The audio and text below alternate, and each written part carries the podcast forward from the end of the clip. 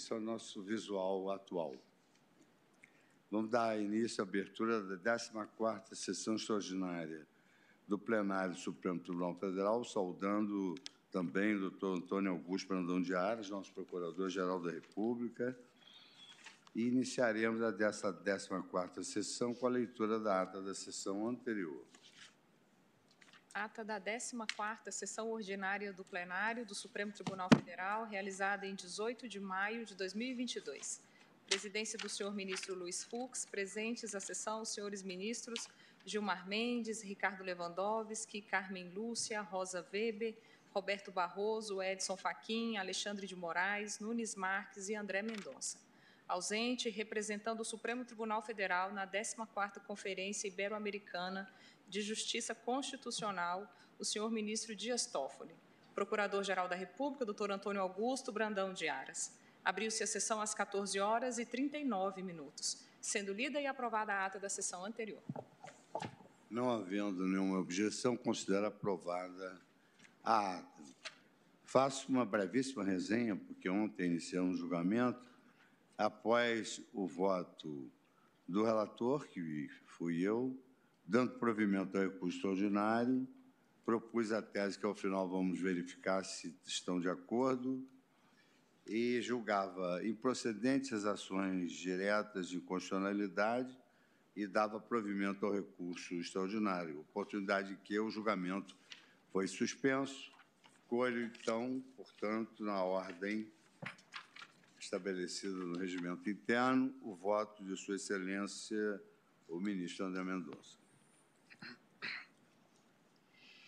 Minha saudação, eminente presidente, ministro Luiz Fux, aos, nessa oportunidade também relator das causas em discussão, as nossas estimadas ministras, ministra Carmen Lúcia, ministra Rosa Weber, aos ministros presentes, seja aqui do plenário físico, seja de modo virtual, minha saudação também ao eminente Procurador-Geral da República, aos advogados e procuradores aqui presentes, é representantes das partes e dos amigos da corte, aos quais também parabenizo pelas sustentações orais que foram, na data de ontem, proferidas.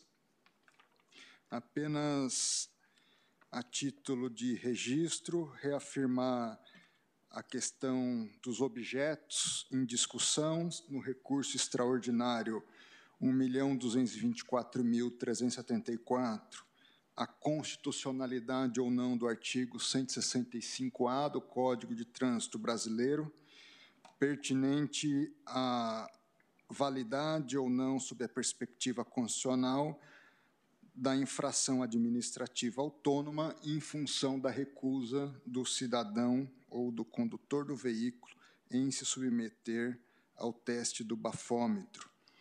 E, no tocante às duas ações diretas de inconstitucionalidade, a validade constitucional ou não dos artigos 2, 4 e 5, basicamente no artigo 5, os incisos 3, 4 e 8 da Lei 11.705 de 2000 2008.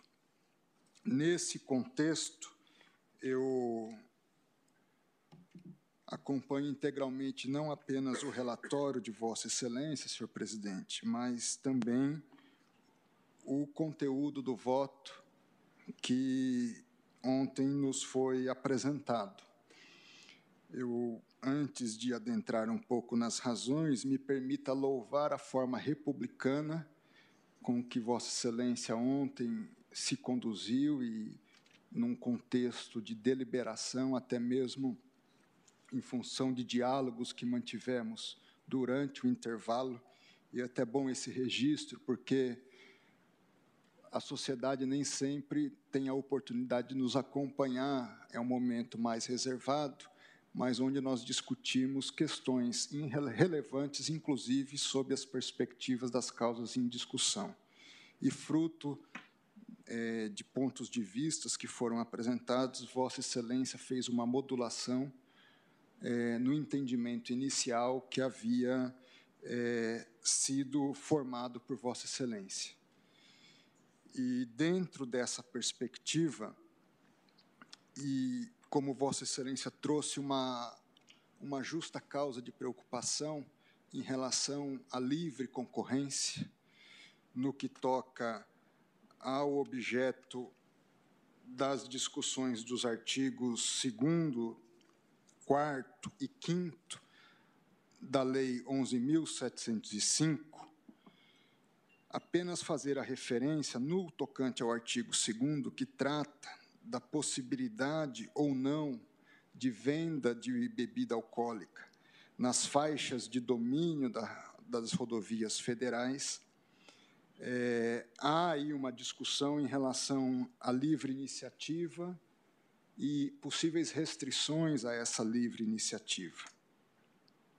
E, nesse contexto, me permita trazer, sob minha leitura e sob minha ótica, dois dispositivos da nossa Constituição que tratam da temática, um no artigo 1 onde consta como um dos, um dos fundamentos da República Federativa do Brasil a livre iniciativa.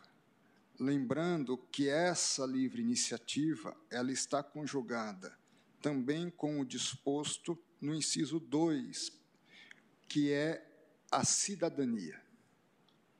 Então, nós precisamos, a meu juízo, sem dúvida, considerar a livre iniciativa, mas também considerar a perspectiva da livre iniciativa com o adequado exercício da cidadania como um todo. De modo mais pontual, eu entendo que o parágrafo único do artigo 170 nos aclara essa conjugação, porque nele consta que a ordem econômica ela deve ser assegurada da seguinte medida: a todos o livre exercício de qualquer atividade econômica, independentemente de autorização de órgãos públicos, vírgula, salvo nos casos previstos em lei.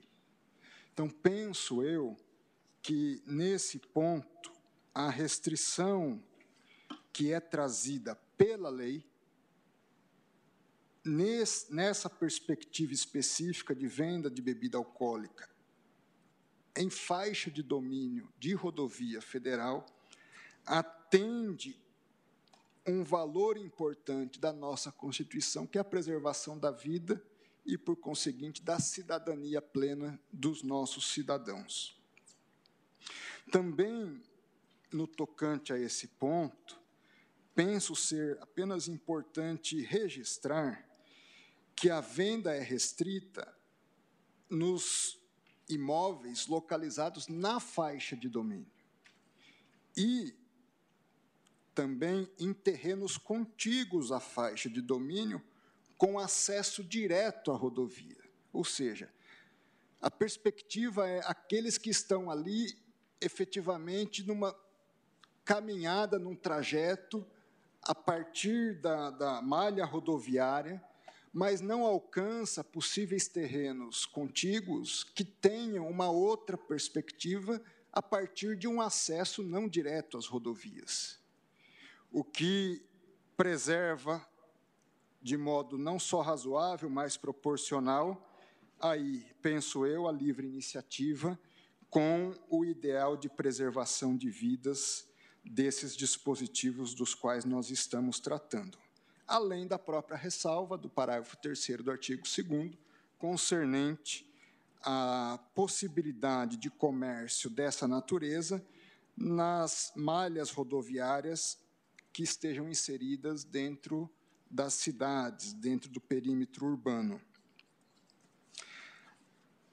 Ademais disso, a discussão ela traz uma série de análises à luz de dispositivos da Lei 9.503, que foram objeto de alterações sucessivas pelo Congresso Nacional, não só na perspectiva específica do 165A do Código de Trânsito, no tocante à possível recusa em se submeter ao teste é, do bafômetro, mas também há outros dispositivos que, por exemplo, no artigo 276, tratam da questão da concentração de álcool. É, no 277, daqueles que condutores que envolvidos em um acidente de trânsito ou que tenham sido alvo de fiscalização também poderão ser submetidos a outros testes. E o artigo 306, que trata da condução de veículo com capacidade psicomotora alterada, também podendo ser submetidos às sanções. No que tange especificamente ao artigo 165-A, que se refere tão somente à recusa em se submeter ao bafômetro, ao teste do bafômetro, é, a título de fundamentação e de elucidação, eu trouxe dois dispositivos da Declaração Universal dos Direitos Humanos, um documento universalmente consagrado e sempre que nos remete à reflexão sobre a análise de direitos fundamentais, como nós estamos fazendo nesta tarde. O artigo 3 da Declaração trata de três valores. Diz o dispositivo: todo ser humano tem direito à vida, à liberdade e à segurança pessoal. Penso eu que são justamente os três valores hoje debatidos: a liberdade e incondicionalidade da condução dos veículos, independente das condições pessoais, é, afetadas ou não pelo álcool, o direito à vida, inclusive do próprio condutor e das demais pessoas, e a segurança pessoal também dessas pessoas. À luz desses três valores e desses três direitos, a boa doutrina nos ensina que nenhum direito fundamental é absoluto. Ele deve ser analisado numa perspectiva de reciprocidade, de forma que o, exercício da minha liberdade não afete de modo desproporcional ou com um risco além do devido os direitos fundamentais dos demais cidadãos. E o artigo 29 da Convenção, penso eu, nos traz de modo muito claro essa perspectiva. Diz o item 1 do artigo 29: todo ser humano tem deveres para com a comunidade. Então, na qual o livre e pleno desenvolvimento da sua personalidade é possível. Então, um Estado de direito e a existência de direitos fundamentais pressupõe, como corolário lógico, também a existência de deveres. Porque o exercício ilimitado de liberdades produz, segundo Montesquieu, segundo Rousseau, um Estado onde o que imperaria seria a lei do mais forte, onde haveria um caos e não um Estado de direito, e onde a cidadania poderia ser desenvolvida em sua plenitude, ou, como diz o dispositivo, a própria personalidade humana. O item 2 do artigo 29 diz que no exercício dos seus direitos e liberdades, todo ser humano estará sujeito apenas às limitações determinadas na lei, que também é o caso. E o item 3 que esses direitos e liberdades não podem, em hipótese alguma, ser exercidos contrariamente aos objetivos e princípios das Nações Unidas. No caso específico, entendo, não podem ser exercidos contrariamente aos objetivos e princípios da própria Constituição. Dentro dessa perspectiva, eu acompanho integralmente o voto de Vossa Excelência para fins de também declarar a constitucionalidade dos artigos 2, 3 e 4 da Lei 11.705, de 2008 e, portanto, julgar improcedente as respectivas ações diretas, bem como declarar a constitucionalidade do artigo 165-A do Código de Trânsito Brasileiro, razão pela qual dou, nesse aspecto, provimento ao recurso extraordinário do Estado do Rio Grande do Sul para restabelecer a validade do auto de infração de trânsito lavrado pelo recorrente, acompanhando, assim, inteiramente o voto de Vossa Excelência e a tese que sua, suas considerações concluíram ao final. É como voto, senhor presidente. Muito obrigado, ministro André Mendonça. Como vota agora Sua Excelência o ministro Nunes Marques?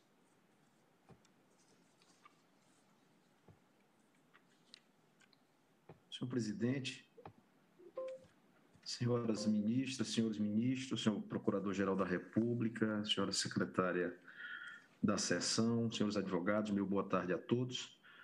Senhor presidente, em respeito ao precioso tempo do plenário desse tribunal, eu vou apenas apresentar um resumo do meu voto e posteriormente faria a juntada do texto completo.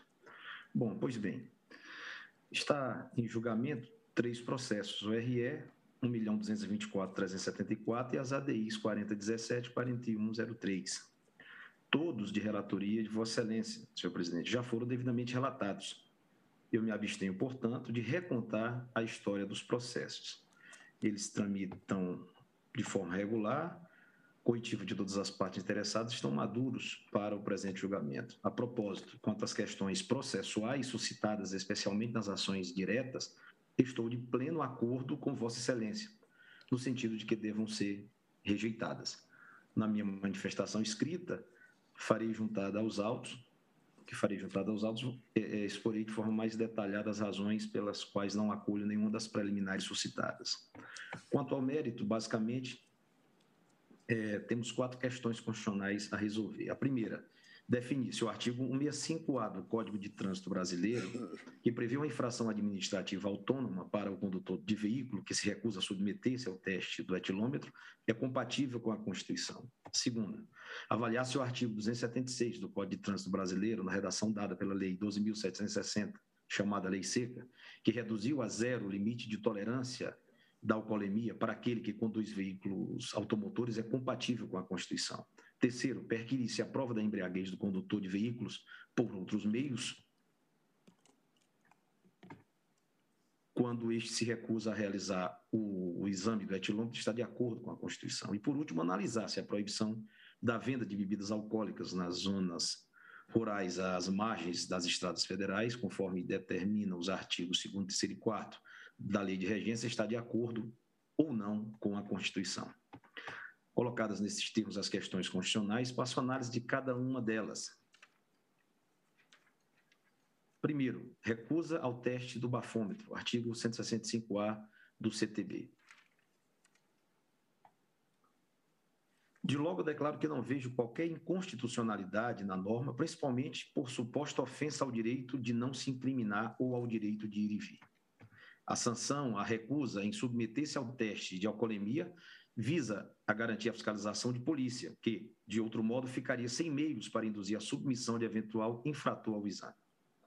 Como não é possível a imposição física do teste ou perícia por ofensa à dignidade da pessoa humana, artigo 1 inciso 3 da Constituição Federal, se não houvesse nenhuma sanção para recusa em submeter-se a tais medidas de fiscalização, o poder de polícia restaria destituído completamente de autoridade.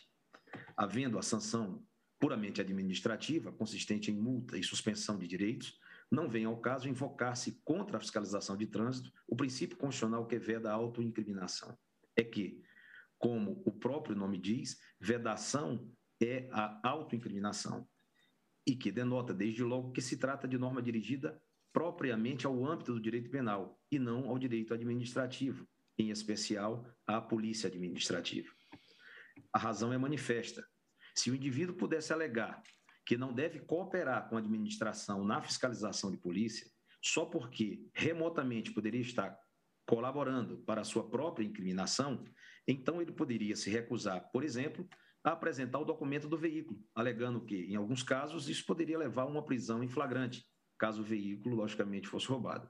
Poderia também se recusar a apresentar a própria identidade, sob a alegação de que, em alguns casos, como o da pessoa foragida, tal apresentação implicaria colocar-se em situação de ser preso. Fora das questões de trânsito, o indivíduo poderia igualmente recusar-se a declarar os seus rendimentos anuais para a Receita Federal, sem nenhuma consequência administrativa, já que também isso poderia induzir a revelação de crimes tributários, em alguns casos. Sob esse mesmo argumento, o indivíduo poderia recusar-se a declarar a posse de uma arma de fogo, sustentando que a existência legal de tal declaração seria uma armadilha burocrática para forçá-lo a autoincriminar-se em certas hipóteses. Tal interpretação extravagante levaria à situação absurda em que o poder de polícia seria simplesmente anulado por meio de uma interpretação libertária do direito fundamental de não se autoincriminar, cuja previsão constitucional no Brasil é expressamente direcionada ao preso, artigo 5 inciso 63, dando a entender claramente que se volta à proteção da pessoa no âmbito criminal. As inúmeras declarações e testes que os cidadãos fazem perante o Estado, diante da fiscalização tributária, sanitária, de trânsito, etc., são medidas administrativas de polícia que têm o propósito de salvaguardar direitos fundamentais do próprio interessado e de outras pessoas, e não o objetivo de punir e incriminar quem quer que seja. Embora possa incidentalmente nascer de um procedimento fiscalizatório desses, uma notícia crime ou até mesmo uma prisão em flagrante, é somente a partir destas e não antes que se pode invocar incidência de garantias próprias do processo penal, entre as quais aquela de não se auto-incriminar. Antes e durante a realização do teste de alcoolemia, ainda não se pode falar em procedimento de investigação criminal, tanto mais porque não se sabe previamente se o teste dará resultado positivo. É por isso que não vem ao caso, nesse procedimento administrativo, a aplicação da garantia contra a autoincriminação. A fiscalização de polícia, a princípio, não tem nenhum propósito de representação criminal. A sua finalidade é, primeiro, realizar a prevenção de infrações à lei pela observação do seu adequado cumprimento, e, em segundo lugar, visa a constatação formal de existência de infrações, mas, nesse caso, sem ainda representar auto de ato de repressão criminal mesmo nos Estados Unidos, onde a garantia contra a autoincriminação tem fonte expressa na quinta emenda e no célebre precedente Miranda versus Arizona, entende-se tranquilamente que não vem ao caso aplicar a regra Miranda aos procedimentos de teste de embriaguez ao volante, porque nesse tipo de situação ainda não existe um procedimento criminal em curso, nem se sabe previa, previamente se haverá algum depois. Poder-se lembrar que o teste de alcoolemia, em muitos casos, é realizado justamente porque a autoridade policial já desconfia da embriaguez ao volante, por outros sinais corporais do motorista. Em tal situação, o teste já seria realizado na expectativa da confirmação de uma suspeita policial, de modo que se poderia pensar aqui em invocar a garantia contra a, contra a autoincriminação. Ora, mas aí é que a solução legislativa se mostra muito feliz, porque o policial, por um lado, não poderá forçar o condutor a realizar o exame, nem presumir embriagado só pela falta do teste o condutor, por seu turno, não sairá totalmente impune pelo descumprimento da ordem administrativa, visto que sofrerá uma penalidade administrativa severa, como recomenda a situação, mas não incidirá em nenhum crime omissivo próprio, o que demonstra a grande habilidade do legislador em construir tal solução. Ressalto que a Corte já teve a ocasião de declarar o caráter relativo do direito de não se incriminar, ao proclamar a constitucionalidade do artigo 305 do Código de Trânsito Brasileiro, que prevê como crime a conduta de afastar-se o condutor do veículo do local do acidente para fugir à responsabilidade penal ou civil que lhe possa ser atribuída. Refiro-me ao acórdão RE 971-959 Rio Grande do Sul, tema 907, de repercussão geral, no qual foi fixada a seguinte tese a regra que prevê o crime do artigo 305 do Código de Trânsito Brasileiro é constitucional, posto não infirmar o princípio da não incriminação, garantido o direito ao silêncio e ressalvadas as hipóteses de exclusão da tipicidade e da antijuridicidade. Assim, reputo que a norma impugnada não transgrediu os princípios da presunção de inocência e da individualização da pena, uma vez que esses princípios dão contornos às garantias processuais penais do indivíduo contra o Estado e não contra infrações administrativas. Também não vejo qualquer ofensa ao direito de ir e vir. É que o direito de ir e vir não está coartado pelo teste do etilômetro. Se a pessoa estiver como passageiro em um carro ou andando a pé, por exemplo, sequer será submetido ao teste. A questão não está no deslocamento, mas sim no deslocamento dirigindo um veículo automotor. O foco da ação administrativa está no ato de dirigir, que põe em risco a vida de outras pessoas e a do próprio condutor, se este está sob o efeito de bebida alcoólica. A propósito, não existe propriamente um direito subjetivo de dirigir veículo. Existe sim uma autorização administrativa para tanto, para a qual o Estado exige habilitação específica e certos exames de saúde e físicos em geral. A fiscalização de trânsito não se limita à questão do consumo de álcool, mas a todo o plexo de exigências que o motorista e o veículo devem atender para rodarem pelas estradas. Então, aqui é uma questão de pura polícia administrativa, uma questão comezinha praticada em todos os países civilizados, que longe está de ofender qualquer direito fundamental. Rejeito, portanto, a alegação de inconstitucionalidade do artigo 65A na linha do voto do eminente presidente. Política de tolerância zero quanto à alcoolemia do condutor do veículo. Quanto à questão da alegação de inconstitucionalidade das normas que visam estabelecer um padrão rigoroso de zero alcoolemia para dirigir veículo, não vislumbra qualquer ofensa à Constituição. Realmente existe uma relação causal bem estabelecida por pesquisas e acima de qualquer discussão razoável. A condução de veículos sob o efeito de álcool é perigosa. Se o legislador, para reprimir tal situação, resolveu adotar uma política de zero álcool, isso está dentro da sua liberdade de conformação dos direitos fundamentais, para atingir o objetivo legítimo de aumentar a segurança do trânsito.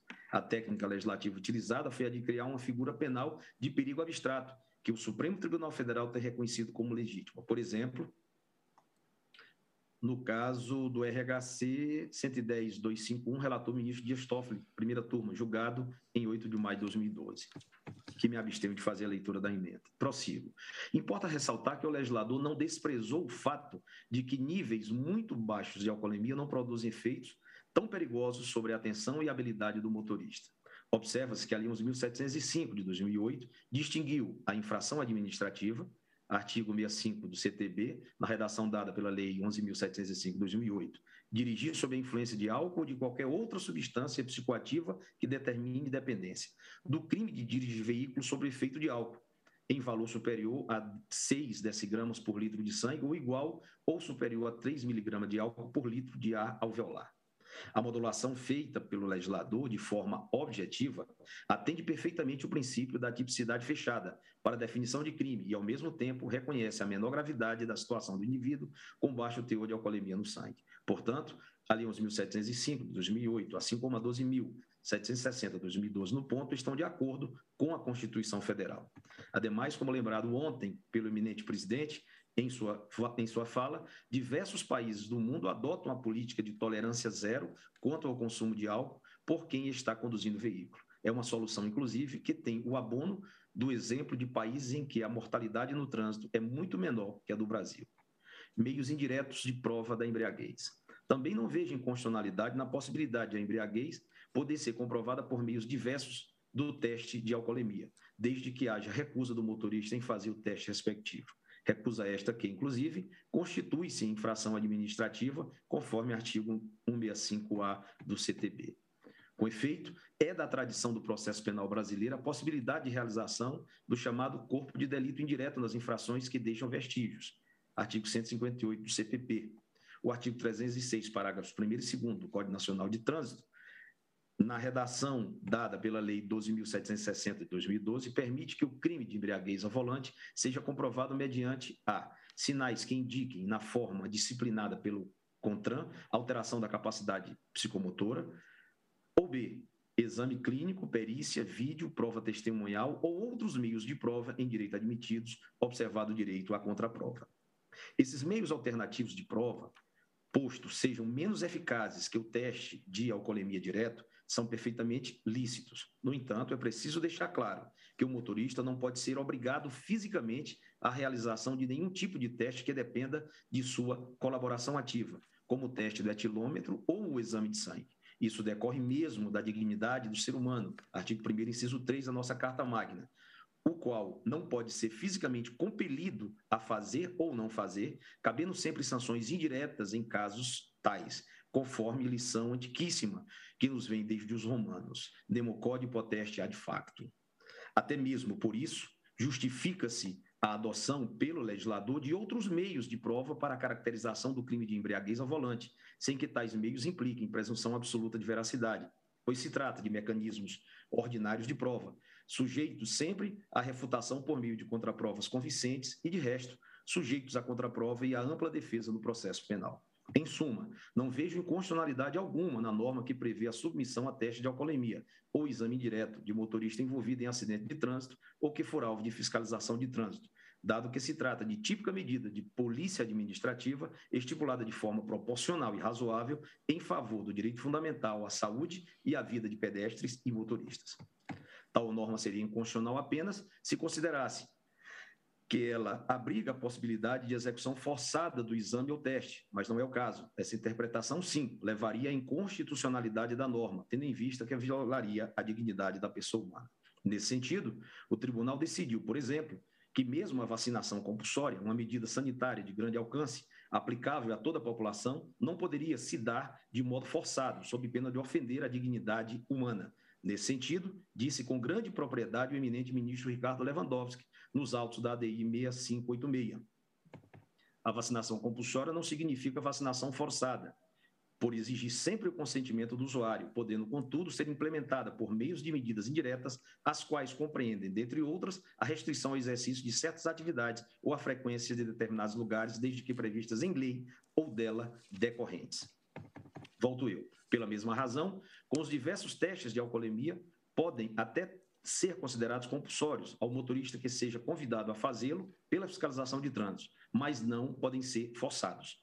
O que a legislação pode trazer, e de fato traz, são sanções indiretas para estimular a realização do exame, tais como multas e suspensão do direito de dirigir.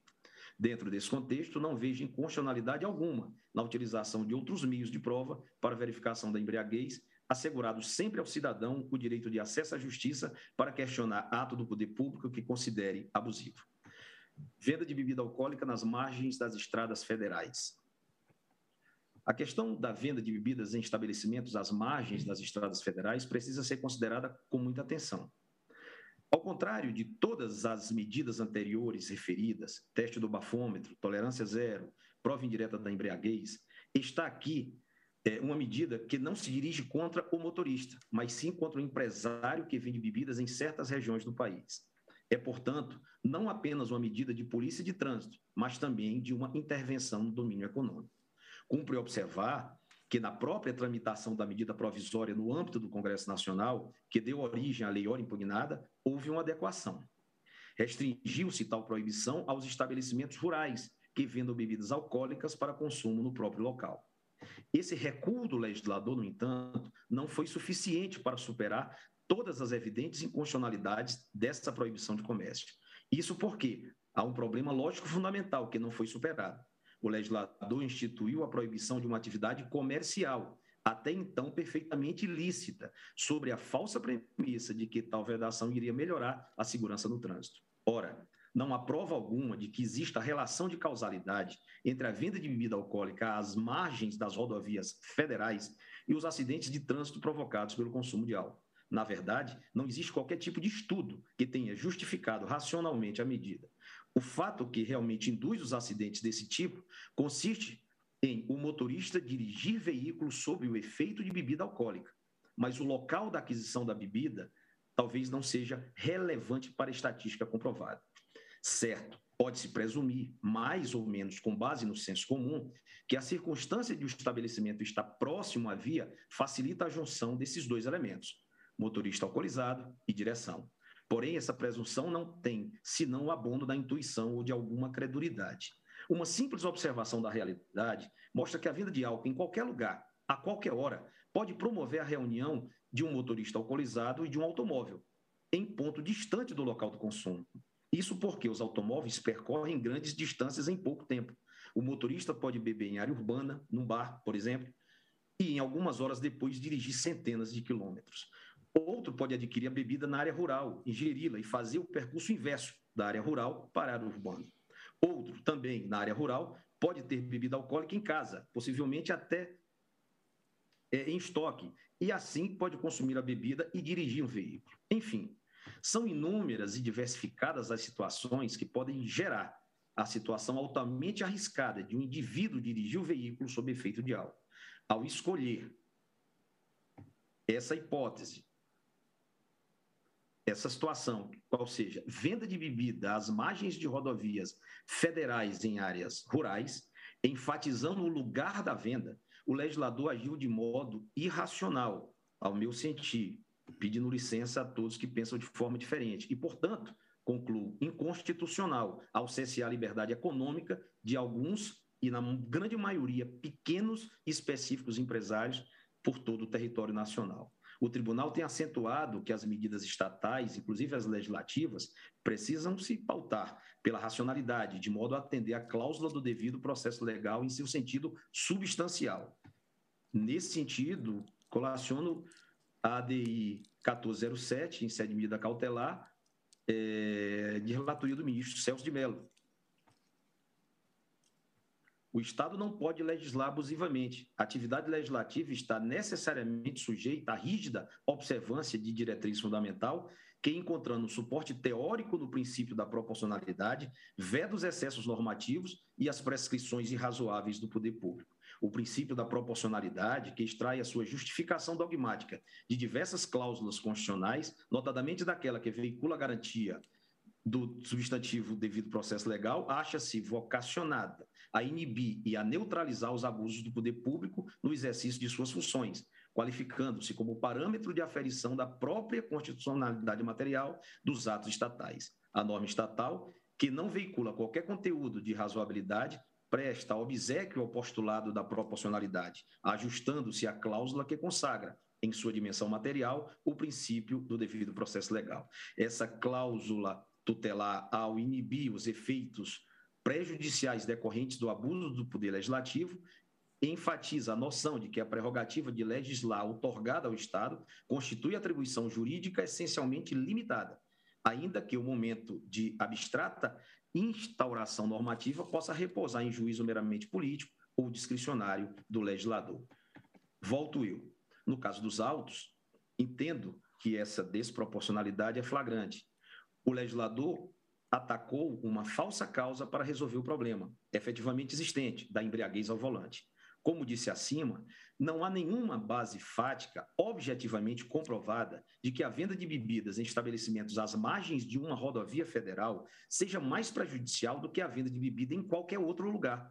Por outro lado, farmácias também vendem várias substâncias psicoativas que podem alterar a capacidade para conduzir veículo automotor.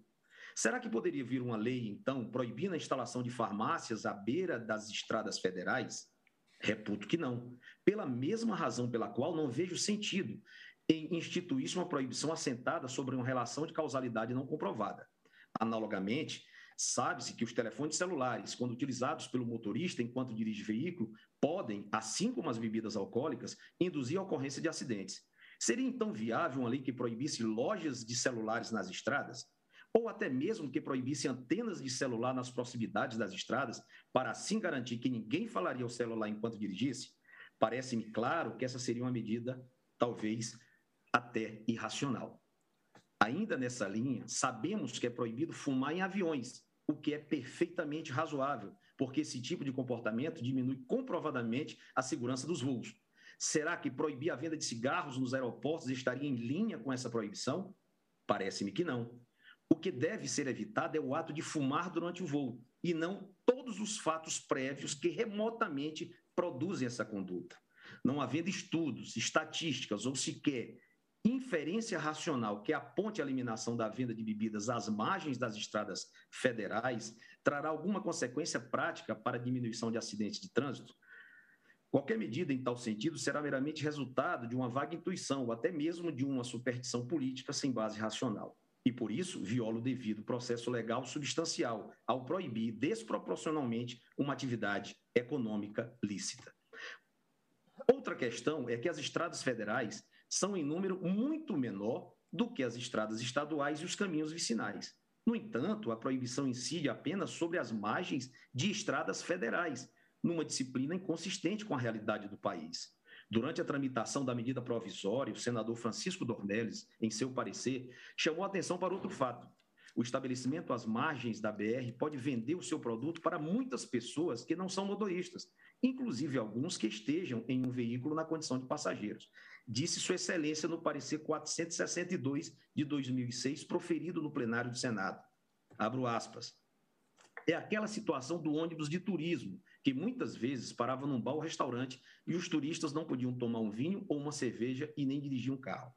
A Câmara acabou com essa proibição na área urbana. Entretanto, deixou essa punição ou proibição para armazéns, hotéis, hotéis fazenda, pousadas, supermercados, bares e restaurantes em áreas rurais.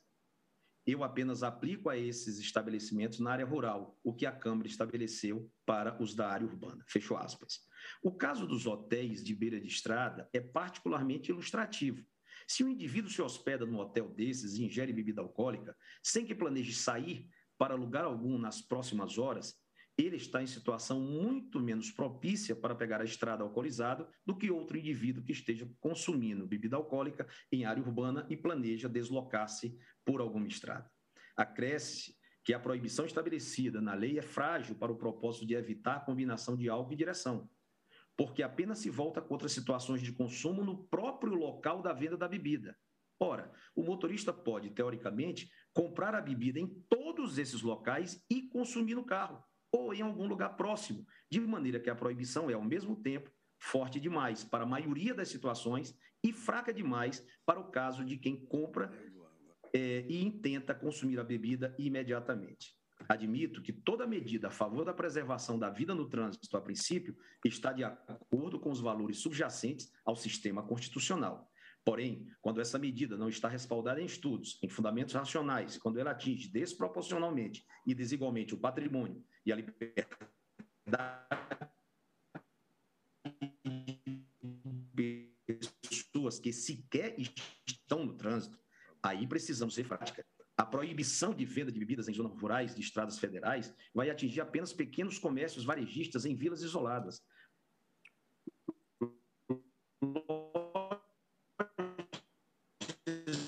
Conveniência de postos de gasolina que não vende grandes quantidades de bebidas alcoólicas, ao passo que lojas especializadas em bebidas, depósitos de bebidas, bares restaurantes, etc., só por estar em áreas urbanas ficarão livres da proibição, como se não houvesse acidente nas áreas urbanas, em razão do consumo de álcool, ou como se o motorista da área urbana necessariamente não fosse dirigir numa estrada federal.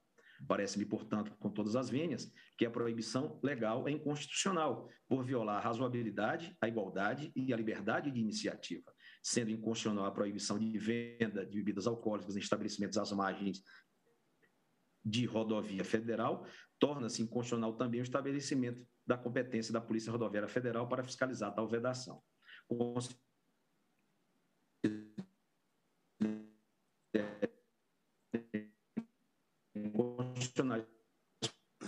Ministro Cássio, ministro Cássio, a, a sua internet está falhando. Os artigos 2 terceiro e 4 Bom, já vou para a parte dispositiva, presidente. Tá é, só para concluir, eu dou provimento ao recurso extraordinário, RE 1 bilhão 224 374, para reformar o acordo recorrido, a fim de restabelecer a sentença que julgou improcedente o pedido da parte autora. Quanto às ações diretas, conheço de ambas e julgo-as parcialmente procedentes para declarar inconstitucionais os artigos 2 3 e 4 da Lei 11.705 de 2008 e para declarar constitucional o artigo 1 da Lei 2.760 de 2012, nos pontos em que instituiu o nível zero de tolerância ao álcool ao conduzir veículo e permitiu a prova dos níveis de alcoolemia no sangue por meios alternativos ao etilômetro. É como voto, senhor presidente. Muito obrigado, ministro Nunes Marques. Passo agora a palavra à sua excelência, ao ministro Alexandre Moraes. Obrigado, presidente. Cumprimento Vossa Excelência, o ministro Luiz Fux, cumprimento a nossa vice-presidente, ministra Rosa Weber, ministra Carmen Lúcia, todos os ministros, cumprimento também o doutor Augusto Adas, procurador-geral da República. Presidente, eu vou fazer um rápido resumo, uma vez que o, o assunto já bem discutido, ontem bem exposto, voto de Vossa Excelência, com o cumprimento pela profundidade da análise, e hoje trazido novamente nos votos do eminente ministro André Mendonça e Nunes Marques. duas é, questões, o tema 1079, de repercussão geral, questão é, da constitucionalidade é, do chamado bafômetro, do artigo 165-A do Código de Trânsito Brasileiro, qual estabelece como infração autônoma de trânsito a, a recusa do condutor a se submeter ao teste, né, ao bafômetro, e as ADIs relacionadas à comercialização de bebidas alcoólicas em rodovias eh, federais. Presidente, ambos os assuntos, na verdade, estão ligados à mesma causa que foi discutida aqui é, por Vossa Excelência é, e pelos ministros que o seguiram, os efeitos do álcool e as repercussões nos acidentes de trânsito, consequentemente, os custos em relação à vida, à saúde individual e à saúde pública, porque os custos relacionados à saúde pública são custos gigantescos né, em relação é, aos é, tratamentos, à necessidade, os acidentes causados é, pelo, pelos é, motoristas embriagados.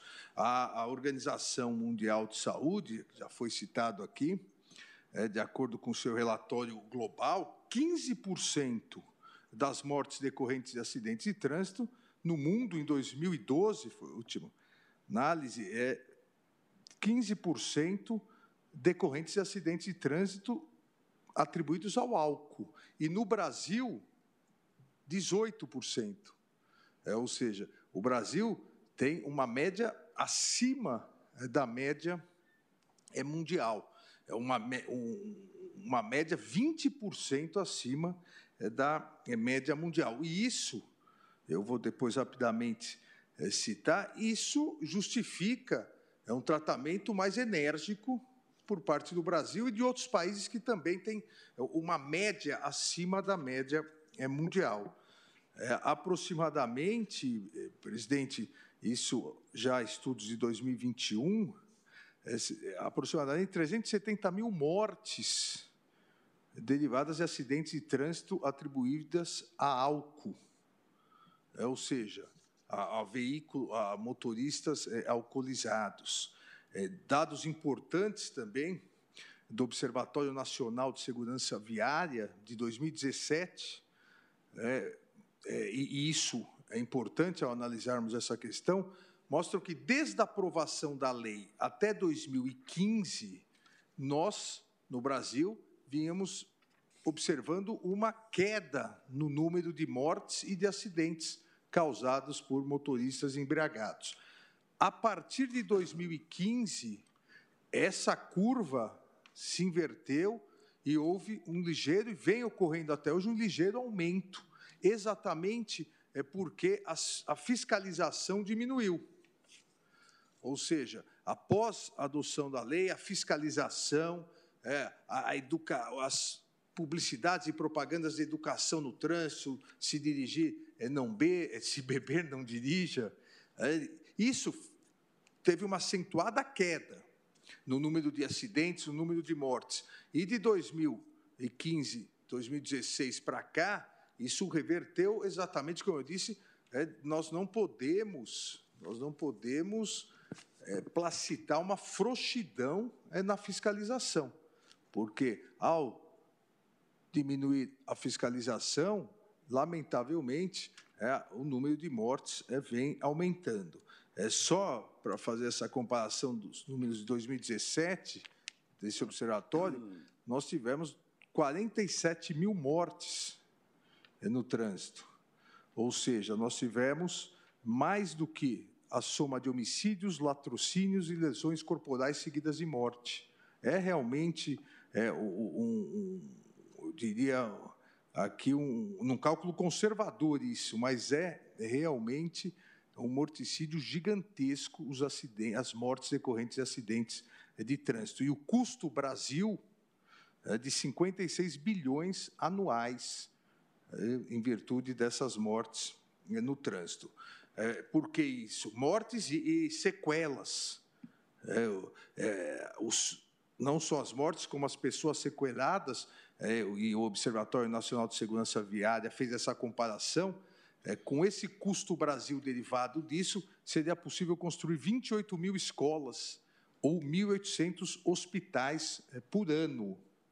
Então, é, é uma chaga da sociedade. A lei pode não ser, as leis aqui podem não ser é, perfeitas, é, mas vieram combater. Por isso que eu digo, é importante, importante verificar a causa. É, não surgiu do nada, e as sustentações orais, e cumprimento todos os advogados que fizeram as sustentações orais, cumprimento na pessoa da doutora Fernanda Figueira Tonedo Braga, procuradora do Estado do Rio Grande do Sul, que se encontra aqui na, na, na no auditório, e cumprimento também a sustentação oral do doutor Augusto Aras, é, as, isso foi dito é, nas é, sustentações orais, há uma causa, houve uma causa para isso.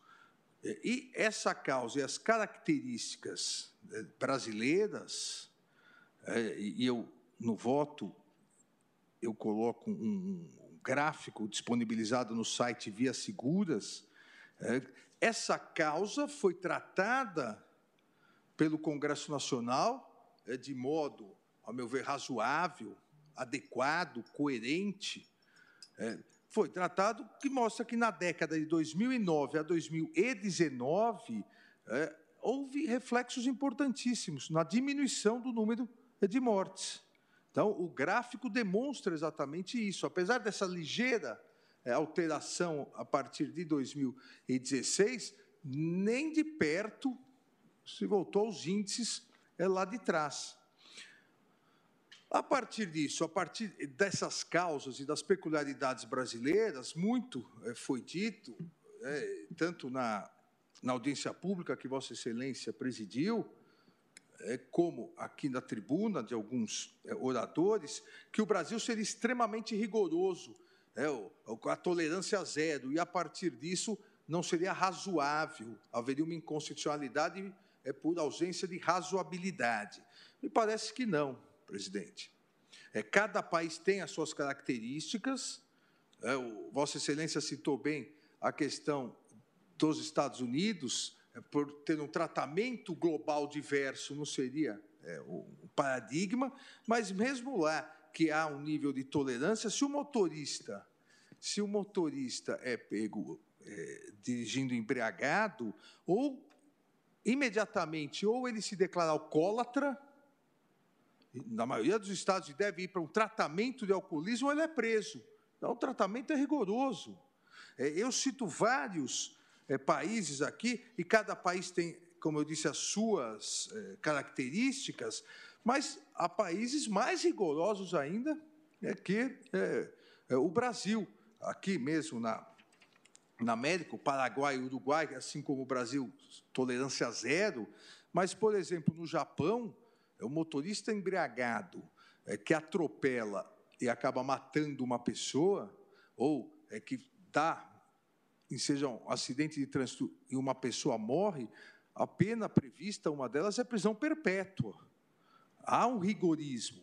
E, em relação a testes, é, o direito comparado mostra situações interessantes. Na Suécia, as, as autovias tem pedágios em que as barreiras eletrônicas, quando vai pagar o pedágio, já testam instantaneamente, é obrigatório o teste instantâneo, e se verificar que o condutor consumiu álcool, é, imediatamente as cancelas não levantam é, e a polícia é acionada.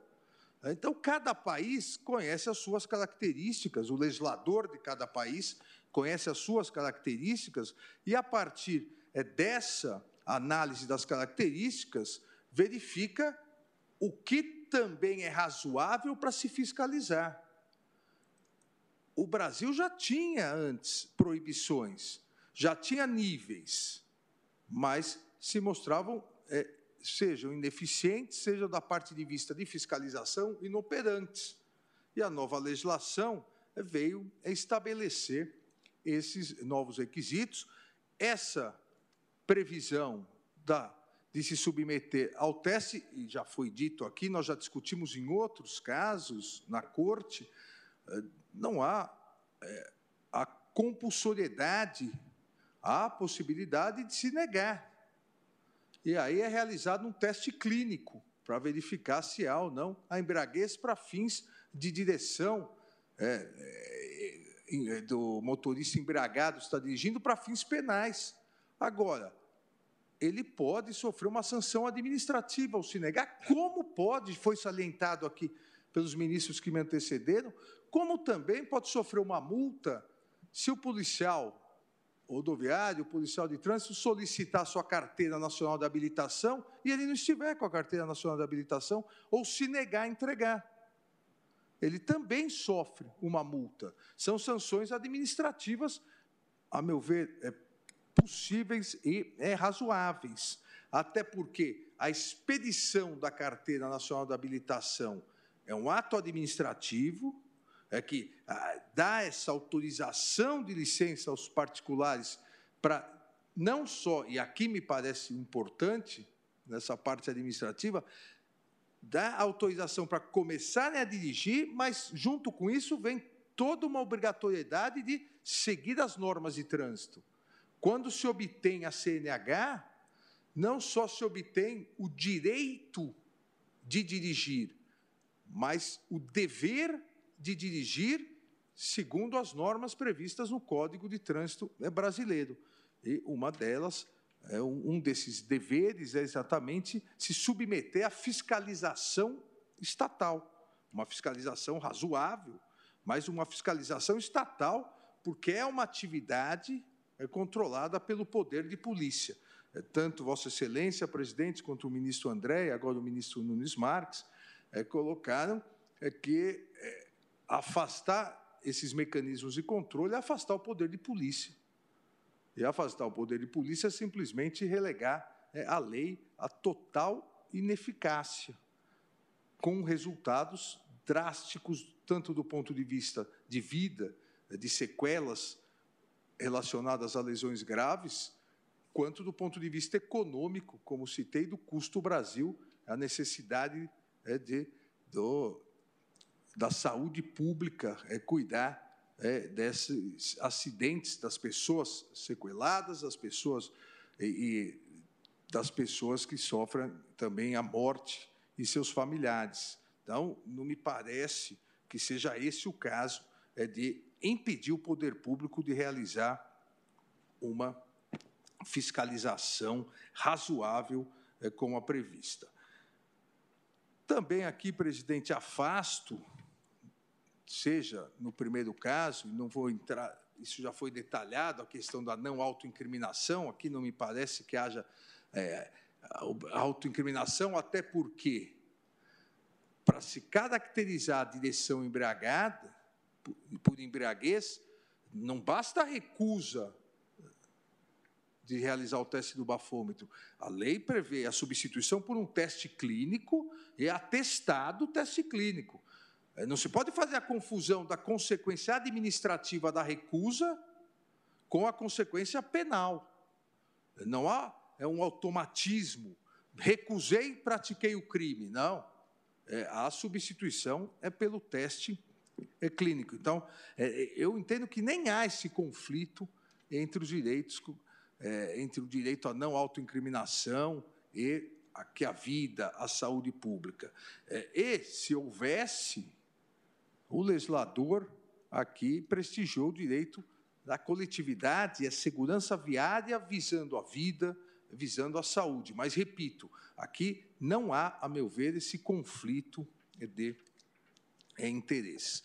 Da mesma forma, presidente, em relação à proibição de venda de bebidas alcoólicas nas rodovias federais, se é verdade que não há, não há uma vamos dizer, uma, uma pesquisa detalhada eh, de se realmente quem viaja bebeu e praticou, eh, cometeu um acidente, se bebeu aqui nesse posto, naquele, é, como bem citou o ministro Nunes Marques, também, por outro lado, é verdade que se nós pegarmos os TOs, eh, os talões de ocorrência da Polícia Rodoviária é, é, Federal, nós vamos verificar é que, após os acidentes, a verificação desses acidentes onde se constatou é, a morte de alguém, um acidente grave, alguém bebeu, é, porque bebeu, vai se verificar que parou no posto antes, almoçou antes, ou seja, há uma relação de causa e efeito. Não se tirou do nada é, essa proibição. E uma proibição que vem se mostrando eficaz porque houve a diminuição é, de acidentes, uma diminuição grande de acidentes, é, e isso é facilmente ou mais facilmente perceptível em cada operação que é realizada nas rodovias federais. E, nós realizávamos, eu como ministro da Justiça, a Polícia Rodoviária Federal, o ministro André é, também, Operação Carnaval, é, Operação Páscoa, Operação é, Corpus Christi, é, onde aí se verifica mais, é, ou se fiscaliza mais a questão da alcoolemia. Então, há essa questão de causa e efeito. Seria importante é, uma pesquisa maior, mas os números de diminuição demonstram que foi uma medida acertada. E não me parece que fira aqui a, a liberdade de livre iniciativa, é, até porque, para cada ramo de comércio, há necessidade é, de, daquele que quer vender, daquele que quer prestar o serviço, aquele prestador de serviços deve seguir determinadas regras, várias regras. É, Aqui é uma regra a mais. Aqueles que prestam serviços às rodovias federais não podem vender bebida alcoólica. Eles podem vender inúmeros outros serviços, podem prestar, perdão, inúmeros outros serviços, vender inúmeras outras mercadorias. É, e não consta que houve uma falência generalizada ao longo desses anos, tão somente porque pararam é, de vender bebidas alcoólicas. Muito pelo contrário, é, se nós pegarmos os últimos anos, as, isso vale para rodovias federais, estaduais, aquelas que têm a legislação estadual vedando também, se nós pegarmos os últimos anos com as concessões que foram feitas nas rodovias, nós vamos verificar o aumento do número de postos, de restaurantes, de lanchonetes, é, com uma gama é, de serviços prestados com diversos é, alimentos vendidos, ou seja, houve um incremento disso. É, então, não há relação também aqui dizer que há tão somente proibição de venda de bebidas alcoólicas, isso acabou com um ramo de atividade ou prejudicou um ramo de atividade. Por essas considerações, presidente, presidente novamente, é, enaltecendo e parabenizando Vossa Excelência pelo detalhado voto, acompanho integralmente Vossa Excelência, dando, no caso concreto do recurso extraordinário, provimento ao recurso extraordinário. Vossa Excelência citou é, a, a tese, eu também concordo, até fixava aqui, é constitucional o artigo 165-A do Código de Trânsito Brasileiro, que estabelece como infração autônoma de trânsito a recusa do condutor de veículo a ser submetido a teste que permita certificar a influência eh, do álcool. E, em relação às ADIs, eh, eu julgo, assim como Vossa Excelência, improcedente o pedido formulado que pede a declaração de inconstitucionalidade do artigo 2 da Lei 11.705 e, por arrastamento, é, os artigos 3 e 4. É o voto, presidente. Muito obrigado, ministro Alexandre Moraes. Passo agora a palavra à Sua Excelência, o ministro Edson Fachin para o voto. Muito obrigado, senhor presidente. Cumprimento Vossa Excelência, as senhoras ministras, os senhores ministros, as senhoras advogadas e advogados, a senhora procuradora do Estado e do, representando o DETRAN, que aqui está presencialmente, o senhor procurador-geral da República, as sustentações orais, portanto, levadas a efeito, como já sintetizou o eminente ministro Alexandre Moraes, que que sucedo imediatamente na ordem da votação. Os temas já estão adequadamente postos, nada obstante reflexões outras poderiam ser agregadas, mas as teses centrais me parecem substancialmente postas. Por isso, senhor presidente, farei uma manifestação uh, bastante sintética e juntarei os uh, votos respectivos é, que faço conjuntamente, é, englobando, portanto, o recurso extraordinário e as duas ações diretas de inconstitucionalidade. Em meu modo de ver, senhor presidente, a matéria tem inúmeras complexidades, mas uma compreensão que, é, segundo a interpretação que faço da Constituição e da legislação incidente sobre o tema, é, é efetivamente menos complexa do que a causa e o diagnóstico que a situação apresenta. Ou seja, preservar a vida, preservar a segurança e preservar a saúde, esta preservação foi a opção da Constituição, foi a opção do legislador infraconstitucional e, em meu modo de ver, não me parece que haja outro caminho para o aplicador da norma nestes casos e nessa situação concreta que estamos a examinar. Ademais disso, ou seja, ademais da ordem jurídica interna, que já dá uma resposta suficiente, atestando à luz dos eh, parâmetros de proporcionalidade, necessidade e adequação da medida de proibição de consumo e bebidas alcoólicas por condutores de veículos, portanto, além da norma interna dessa normatividade, a Assembleia Geral da Organização das Nações Unidas, já em maio de 2003, aprovou a Resolução 57-309, em que reconheceu existir uma crise mundial de segurança viária.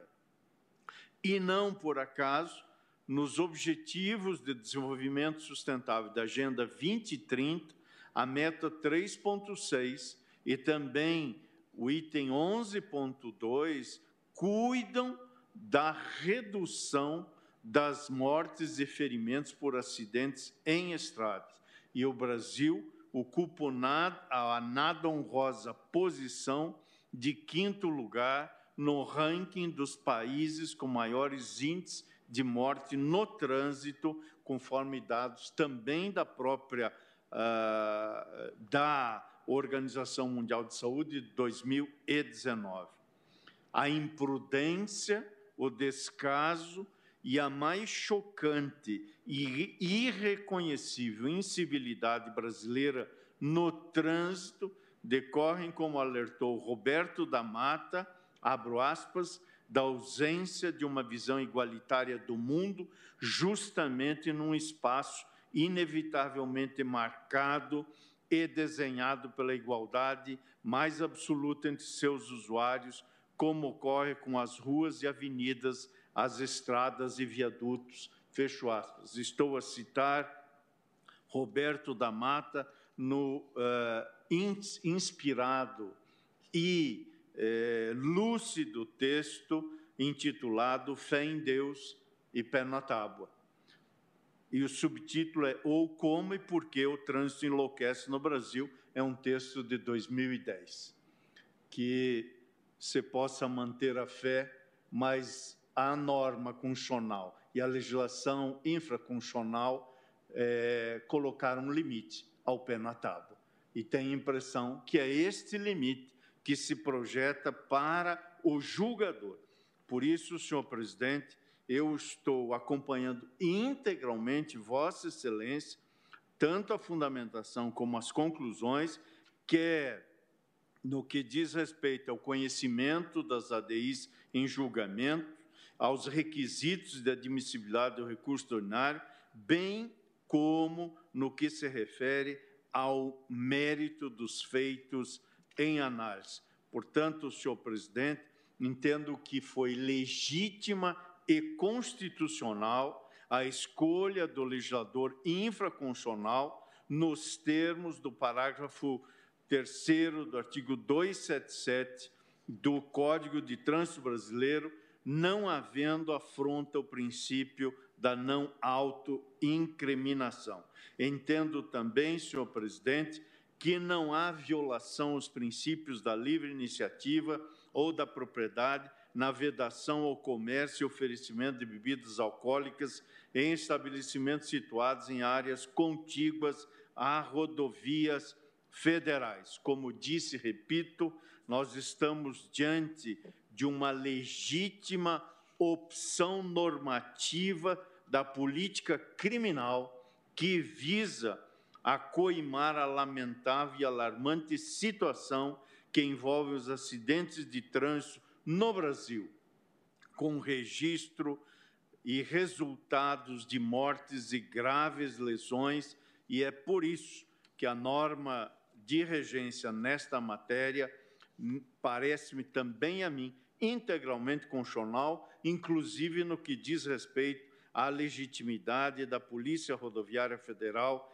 para fiscalização e aplicação de multas. Portanto, senhor presidente, juntarei declaração, declaração de voto em todos os feitos, acompanho integralmente Vossa Excelência, inclusive na tese proposta por Vossa Excelência, e é como voto. Obrigado, ministro Luiz Edson Fachin, pela, pelo voto sucinto, porém profundo, em relação ao tema e muito sugestiva a bibliografia que Vossa Excelência traz. Fé em Deus e pé na tábua. Passo agora a palavra à Sua Excelência, ministro Luiz Roberto Barroso, para o voto. Obrigado, presidente. Cumprimento Vossa Excelência, cumprimento a eminente ministra Carmen Lúcia, nossa vice-presidente, ministra Rosa Weber, eminentes ministros aqui presentes, Ricardo Lewandowski, Luiz Edson Fachin, e André Mendonça, os que nos assistem por videoconferência. Cumprimento os advogados que estiveram na tribuna, tanto a eminente procuradora aqui ainda presente, quanto os que falaram pelos Amit Curi, como o doutor Augusto Brandão de Aras. Presidente, também eu vou ser breve, porque acho que as questões já estão bem postas. Nós temos aqui duas ações diretas de inconstitucionalidade e um recurso extraordinário com repercussão geral, nos quais se discutem basicamente três questões centrais envolvendo a aplicação da lei seca e do Código de Trânsito Brasileiro. As questões são as seguintes: um, a venda de bebidas alcoólicas em rodovias federais, que é proibida pela legislação. Dois, a política de tolerância zero para consumo de álcool e direção que prevê sanções graves administrativas e criminais para quem dirija embriagado. E a terceira e última questão é a legitimidade da aplicação de sanções administrativas diante da recusa de realizar o teste popularmente conhecido como bafômetro. Estão em discussão aqui, na minha visão, três grandes princípios constitucionais: o da livre iniciativa, o da não autoincriminação e o da presunção de inocência.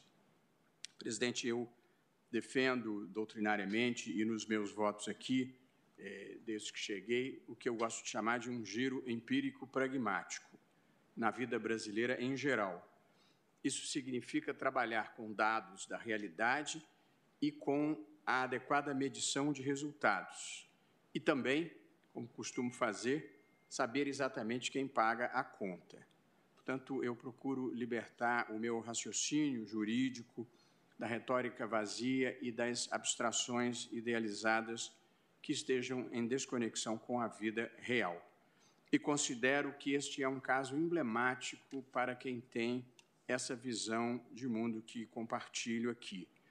Porque diferentes estudos sobre a lei seca com metodologia, recortes territoriais, recortes temporais diversos, todos concluíram pela expressiva redução do número de acidentes e do número de mortos no Brasil desde a edição dessa legislação. Há uma butada famosa no Brasil que se diz que aqui há algumas leis que pegam e outras que não. Se eu pudesse concordar com essa proposição, eu certamente diria que essa foi uma lei que pegou e bem.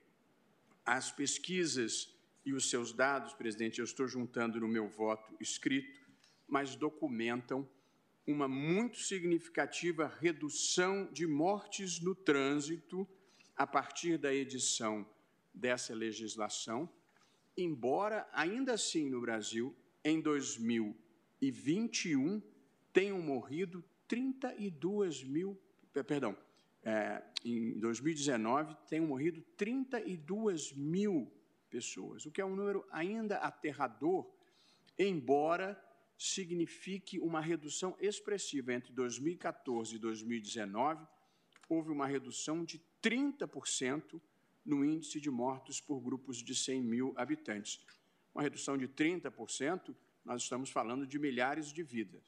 Mas ainda assim, 32 mil mortes no trânsito por ano é um número absurdo que nós precisamos continuar a enfrentar. Esses são dados relacionados a todos os óbitos, não apenas os decorrentes de embriaguez, mas ainda assim são dados muito significativos. Os colegas já mencionaram o relatório da Organização Mundial de Saúde elogiando a legislação brasileira, inclusive quando ela se tornou mais severa e o Brasil se situa num relatório que reúne 175 é, países como um dos que obteve a mais significativa redução de óbitos no trânsito. Finalmente, algum índice internacional em que a gente aparece bem. Ah, estatísticas demonstram que a lei seca evitou 41 mil mortes entre 2008 e 2016 e os dados sobre óbitos em São Paulo e em Brasília e a redução decorrente dessa legislação também são muito significativos. Portanto, é à luz, presidente, como apontado por Vossa Excelência no seu voto, que aqui cumprimento é, entusiasticamente, os números são todos favoráveis à manutenção do status quo legislativo. E aqui eu enfrento com muita brevidade as três questões pendentes, ou as três questões objeto de impugnação que me parece ter alguma consistência. A primeira delas, o argumento da violação da livre iniciativa, que de resto foi o que me gerou mais preocupação e a Vossa Excelência também, consoante tivemos oportunidade de conversar. É que a legislação veda peremptoriamente a venda de bebidas alcoólicas nas rodovias federais, dos estabelecimentos que se situem em rodovias federais. E esta pode parecer, à primeira vista, uma restrição excessiva, porque o que se quer é impedir que o condutor de veículos consuma bebidas alcoólicas. O passageiro ou o carona poderiam beber sem qualquer risco para terceiros.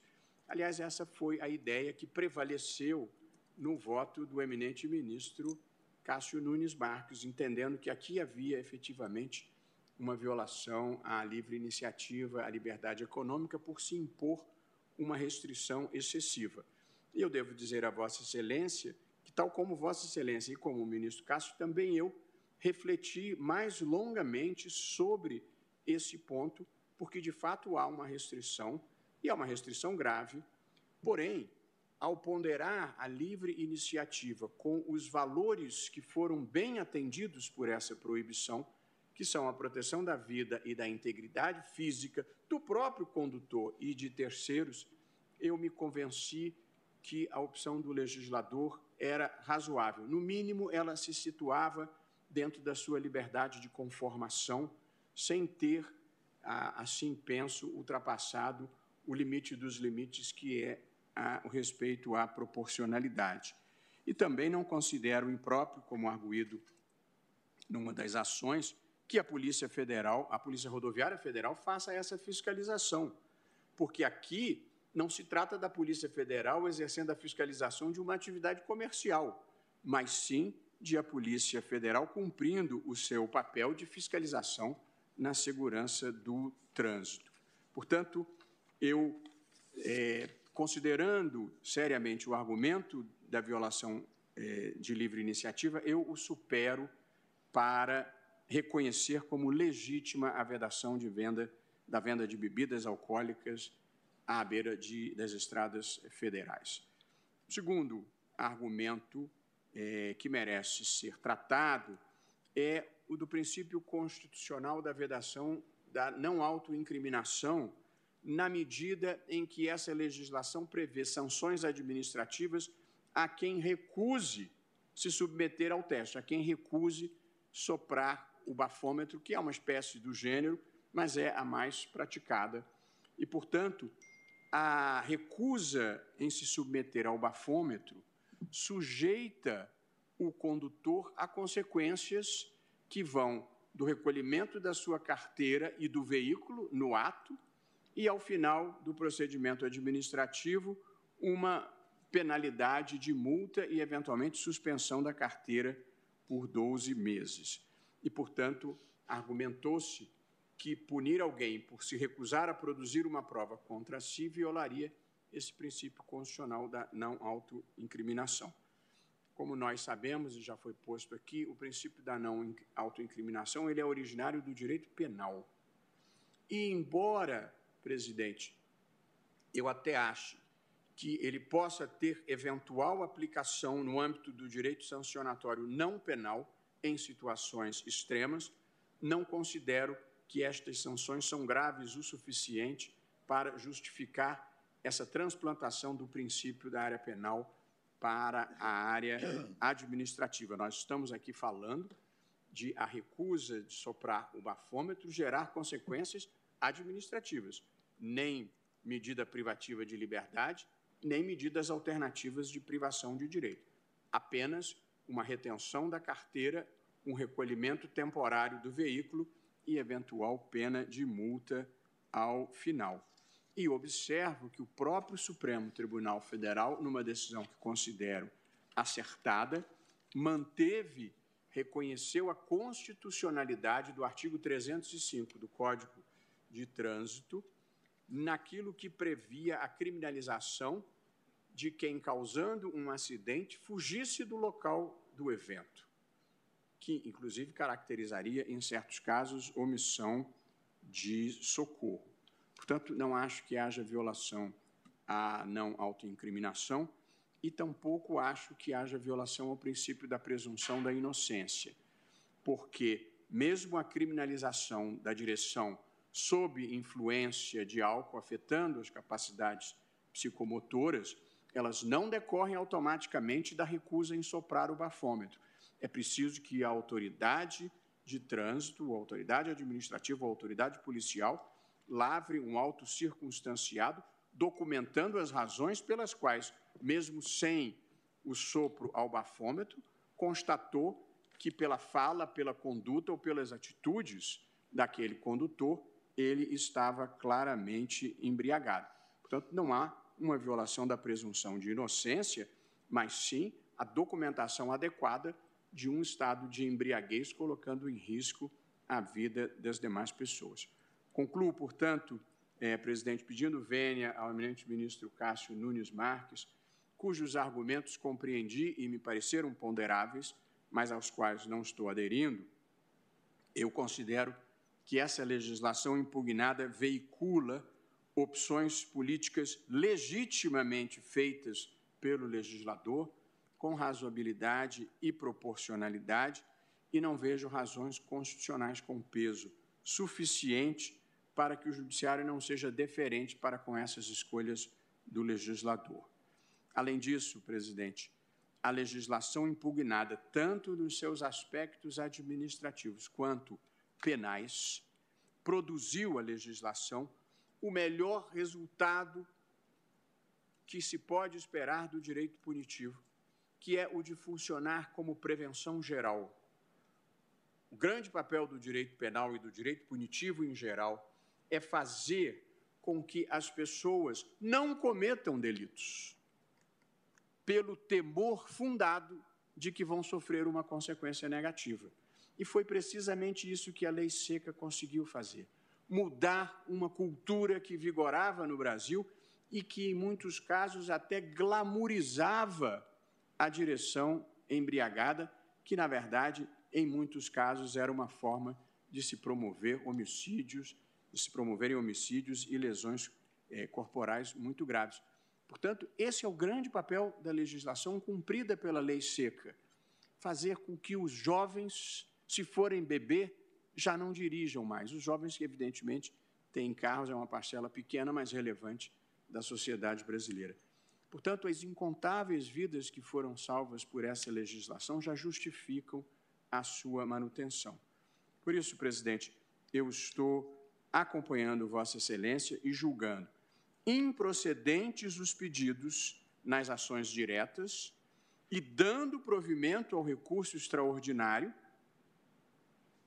para fixar as seguintes teses de julgamento que não destoam da dos demais, que são as seguintes, eu estou fazendo um julgamento conjunto dos três processos. É. São constitucionais os dispositivos da lei número 11.705 de 2008 e da lei 12.760 de 2012 que 1. Um, proíbem a venda de bebidas alcoólicas em rodovias federais. 2 atribuem competência à Polícia Rodoviária Federal para fiscalizar o cumprimento dessa proibição. 3. Estabelecem os índices de alcoolemia que ensejam a aplicação de sanções administrativas e criminais. E 4.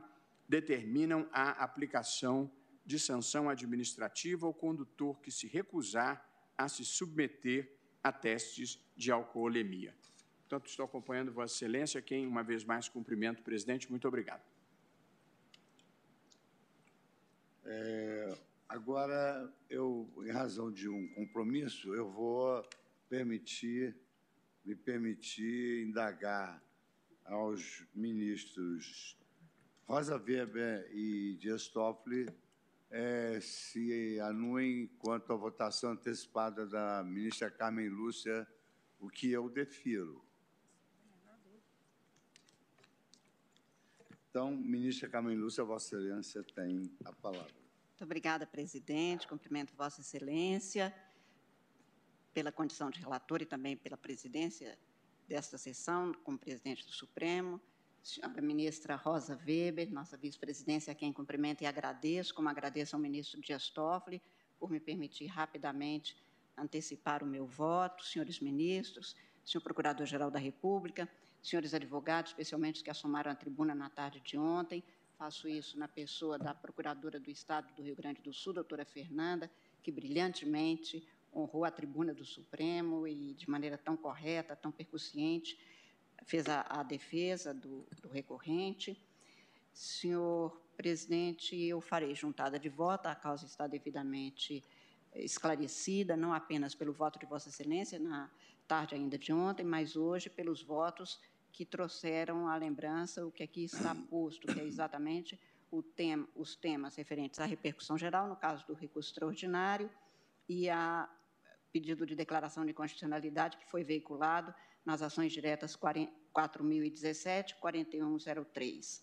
É, o que foi já arguído devidamente, presidente, diz respeito com a possibilidade, possibilidade ou não de haver, em primeiro lugar, a proibição que foi feita na lei pela, da, da venda de bebidas alcoólicas nos estabelecimentos que estão à beira das estradas. E foi arguído quanto a isso a, o princípio da livre iniciativa e, portanto, aqui teríamos uma, segundo o que se alega, uma dificuldade para se superar por uma, uma restrição indevida da liberdade neste sentido específico empresarial eu estou acompanhando Vossa Excelência, fazendo a juntada exatamente dos dados, comprovando que esta escolha legislativa, a meu ver, não afronta, não desobedece o princípio constitucional, até porque a liberdade de iniciativa se faz exatamente tendo em vista valores maiores que a Constituição acolheu como princípios ou como regras, e neste sentido, portanto, o que havia, como já foi várias vezes aqui desde o voto de Vossa Excelência, encarecido, era uma situação de fato que o Estado precisava de pôr cobro através de uma lei que foi discutida e solucionada exatamente nos termos que prevalecem, fazendo a lembrança de que tanto este caso como no caso do que é questionado nas ações diretas, no sentido de que haveria uma exorbitância legislativa, na, na minha compreensão, com as vênias de compreensões contrárias, especialmente o que foi posto pelo ministro Cássio Nunes Marques, neste caso, neste sentido especificamente, não me parece aqui haver qualquer tipo de afronta. O quadro é um, ainda é um quadro grave de mortes, de atropelamentos, de eh, acidentes gravíssimos, e apenas para trazer um dado, presidente, somando a todos os outros que as estatísticas já, já apresentadas demonstram, Só na rede SARA houve, depois da vigência dessa lei, da aplicação, portanto, das medidas de fiscalização, exigência de os, os condutores aprovarem ou não a sua plena condição para condução, houve uma alteração do quadro, porque a maioria dos casos que se tinha de acidentes era decorrente exatamente da, do, do, uso de bebida alcoólica pelos condutores. Depois da vigência da lei, caiu em mais de 50% só na rede SARA o atendimento destes casos. Hoje, o problema maior que se tem nesta rede, é, e que demonstra, portanto, e é um dado demonstrativo, é com relação a outro tipo de acidente, basicamente de motos. Mas, no que se refere especificamente a este, que havia espaços específicos, tão grande era o número de pessoas que sofriam sequelas decorrentes desses acidentes. Houve uma queda de mais de 50%, portanto, da apresentação, o que por si demonstra, como já foi aqui posto, o, o que se obteve com a vigência desta lei, que foi a diminuição dos casos, que era o que era exatamente pedido, que quem bebe não dirija. E aquilo, ministro Fachin, que Vossa Excelência lembrou, do pé na tábua, eu me lembro que, por causa de acidentes em outros tempos, quando era criança ainda, tinha também um aviso: não corra, papai, eu te espero em casa, porque também o nível de acidentes era muito grave. Então, este é um problema social e um problema que o Estado precisa realmente de acudir, porque é fora de casa que se projeta que, que acontece.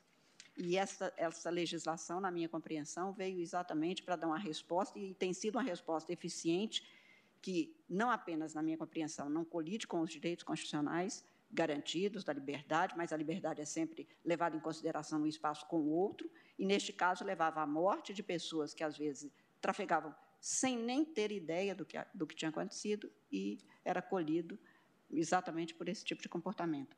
Então, eu estou, é, como disse, fazendo juntada de voto escrito, presidente, nos três casos, votando pelo provimento do recurso extraordinário para que se restabeleça exatamente a validade do auto de infração que foi lavrado nos termos e com base na legislação questionada, e no caso das ações diretas de inconstitucionalidade, estou votando no sentido da improcedência, mantendo-se, portanto, rígidas as normas que foram questionadas, acompanhando integralmente Vossa Excelência, aí incluída a tese por Vossa Excelência apresentada. É como voto e peço licença a Vossa Excelência para me ausentar, decorrente, como já tinha dito, de um compromisso neste horário. Tem toda a licença. Muito obrigada.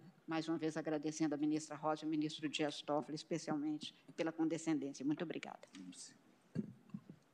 É, passo a palavra agora à nossa vice-presidente para o voto, ministra Rosa Weber. Obrigada, senhor presidente. Cumprimento Vossa Excelência, inclusive pelo substancioso voto ontem proferido.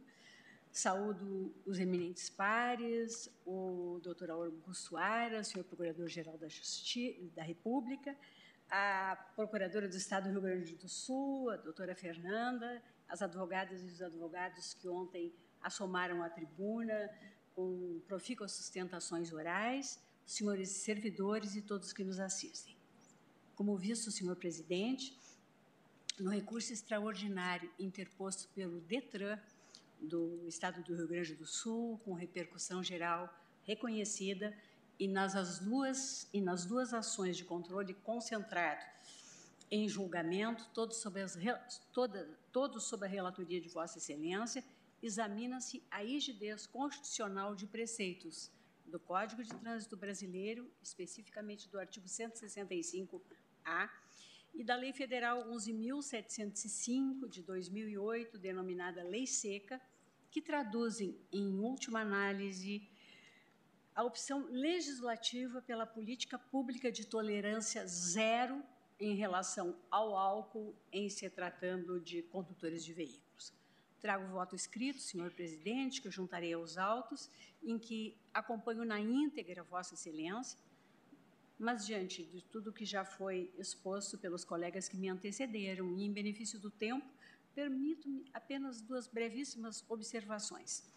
Quanto à alegada inconstitucionalidade material da norma que estabelece a proibição da venda varejista ou oferecimento de bebidas alcoólicas para consumo no local, na faixa de domínio de rodovia, de rodovia federal ou em terrenos contíguos, enfatizo que também eu, em absoluto diviso ofensa às liberdades fundamentais invocadas.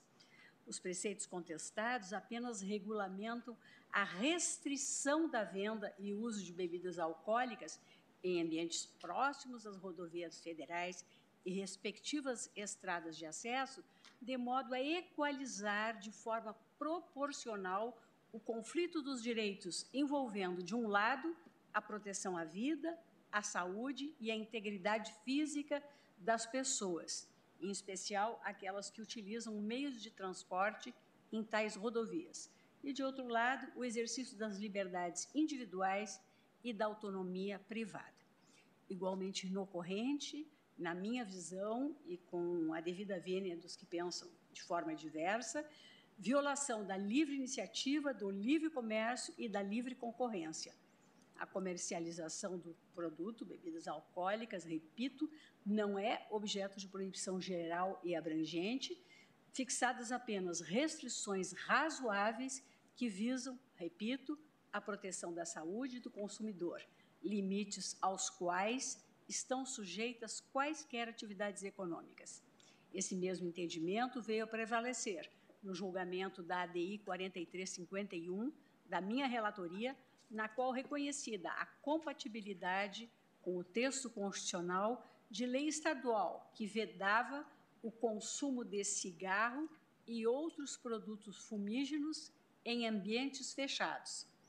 Quanto à recusa à realização de procedimentos de aferição de alcoolemia, destaco que o Código de Trânsito Brasileiro, ao expressar a preocupação do legislador federal com a administração da justiça, com a segurança no trânsito, e, por conseguinte, com a preservação dos direitos à integridade da vítima, à incolumidade pública e à saúde dos usuários das vias públicas, não malfere os princípios da ampla defesa e da não autoincriminação, garantidos no texto constitucional, até porque não há direitos absolutos e, de qualquer sorte, não visualizo o pretendido conflito.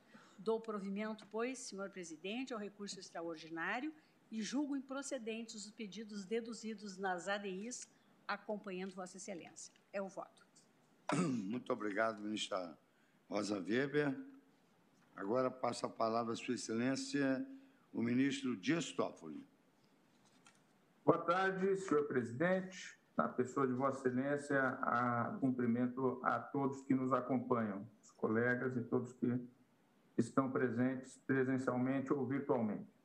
Senhor presidente, desde logo anuncio que acompanho Vossa Excelência em todas as conclusões que Vossa Excelência também externou na data de ontem e, portanto, estou a acompanhá-lo. Registro apenas por dever de registro histórico e essa, esse comentário, por exemplo, que fez o ministro Luiz Roberto Barroso, a leis que pegam e que não pegam, essa é uma lei que pegou, embora também, como ele eu não concordo com essa com esse, com esse ditado popular, todas as leis elas vão de, de realmente ter enforcement, e o judiciário está aí exatamente para fazê-lo, mas lembrar que, tal qual a política pública de combate ao tabagismo teve à sua frente o hoje senador José Serra, essa campanha da criminalização e da sanção da ingerência de bebida alcoólica e utilização após e uso do volante,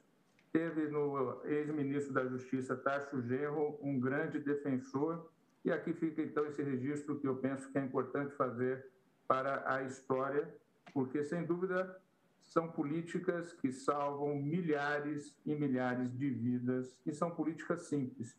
Então fica aqui esse registro. Acompanhe Vossa Excelência, senhor presidente. Muito obrigado, ministro Dias Toffoli. Passo agora a palavra à Sua Excelência, o ministro Ricardo Lewandowski. Senhor presidente, cumprimento Vossa Excelência e, ao fazê-lo, cumprimento todos os demais presentes. A matéria já está mais do que discutida, esclarecida, e eu quero também adiantar que acompanho integralmente os votos de Vossa Excelência. E dizer rapidamente que a alegação de que houve, no caso, eh, que examinamos aqui conjuntamente, violação ao princípio da livre iniciativa, ao princípio da não intervenção do Estado no domínio econômico, ao princípio da não autoincriminação e também ao princípio da liberdade individual, não procedem esses argumentos, senhor presidente porque existem outros valores que devem ser ponderados, neste caso, como, por exemplo, o direito à vida, saúde, a incolumidade física, a segurança individual e coletiva, que claramente devem prevalecer. Portanto, senhor presidente, eu, eh, com essas brevíssimas considerações, porque tudo mais já foi sobejamente acrescentado, exposto e com muita pertinência, então, senhor presidente, acompanho Vossa Excelência para dar provimento ao recurso extraordinário e julgar improcedente as ações diretas de inconstitucionalidade. Muito obrigado, ministro Ricardo Lewandowski. Agora concedo a palavra ao nosso decano, ministro Gilmar Mendes, para o voto. Boa tarde, presidente. Também o cumprimentando. Desde já também eu eh, antecipo que eh, adiro integralmente à posição trazida por Vossa Excelência. Como se lembra, e já foi lembrado agora, mais recentemente, pelo ministro Dias Toffoli, os dispositivos impugnados situam-se no bojo de um histórico esforço do Congresso Nacional para fazer frente a um gravíssimo problema de saúde pública. Congresso que fora aqui dignificado na sustentação oral produzida pelo ilustre deputado federal eh, Hugo Leal. Assim, inicio porque não se pode perder de vista que os diplomas legislativos em causa tinham por pressuposto um estado de coisas que se pretendia enfrentar, ou seja, fatos legislativos, os quais, diante deles, foram cogitadas prognoses. Para fim de eh, ambos evidenciar fatos e prognoses do legislador, tenho por adequado apenas colacionar pequeno excerto da exposição de motivos interministerial da medida provisória. A peça destacou alguns efeitos nefastos provocados pelo uso de substâncias psicoativas e, sobretudo, pelo consumo excessivo de álcool na condução de, veículo, de veículos automotores. A Organização Mundial de Saúde, OMS, estima em aproximadamente 2 bilhões o número de consumidores de bebidas alcoólicas no mundo. Do ponto de vista da saúde pública, 76,3 milhões de pessoas apresentam problemas diagnosticáveis associados ao consumo de bebidas alcoólicas. O álcool causa atualmente 1,8 milhão de mortes, 3,2 do total, e é responsável por 4% dos anos perdidos de vida útil no mundo. Entre as décadas de 70 e 90, o consumo de álcool cresceu mais de 70% entre os brasileiros. E aí fala do, do, do estudo da Secretaria Nacional Antidrogas, Senad, realizou em parceria com a Universidade Federal de São Paulo, e diz o seguinte: esse estudo de abrangência nacional detectou que 52% dos brasileiros acima de 18 anos consomem bebida alcoólica pelo menos uma vez ao ano. O estudo apontou também que dois terços dos motoristas já dirigiu depois de ter ingerido bebidas alcoólicas em quantidade superior ao limite legal permitido. Segundo o levantamento, 74,6% dos brasileiros entre 12 e 65 anos já consumiu bebida alcoólica pelo menos uma vez na vida. Outro ponto importante, diz ainda a exposição, é a pesquisa realizada em 98 por iniciativa da Associação Brasileira de Departamentos de Trânsito, a Bidetran, em quatro capitais brasileiras, Salvador, Recife, Brasília e Curitiba, o qual apontou que entre os, as 865 vítimas de acidente, quase um terço, 27,2%, apresentou taxa de alcoolemia superior a de 0,6 é, gramas por litro, índice lim, limite definido pelo Código de Trânsito Brasileiro.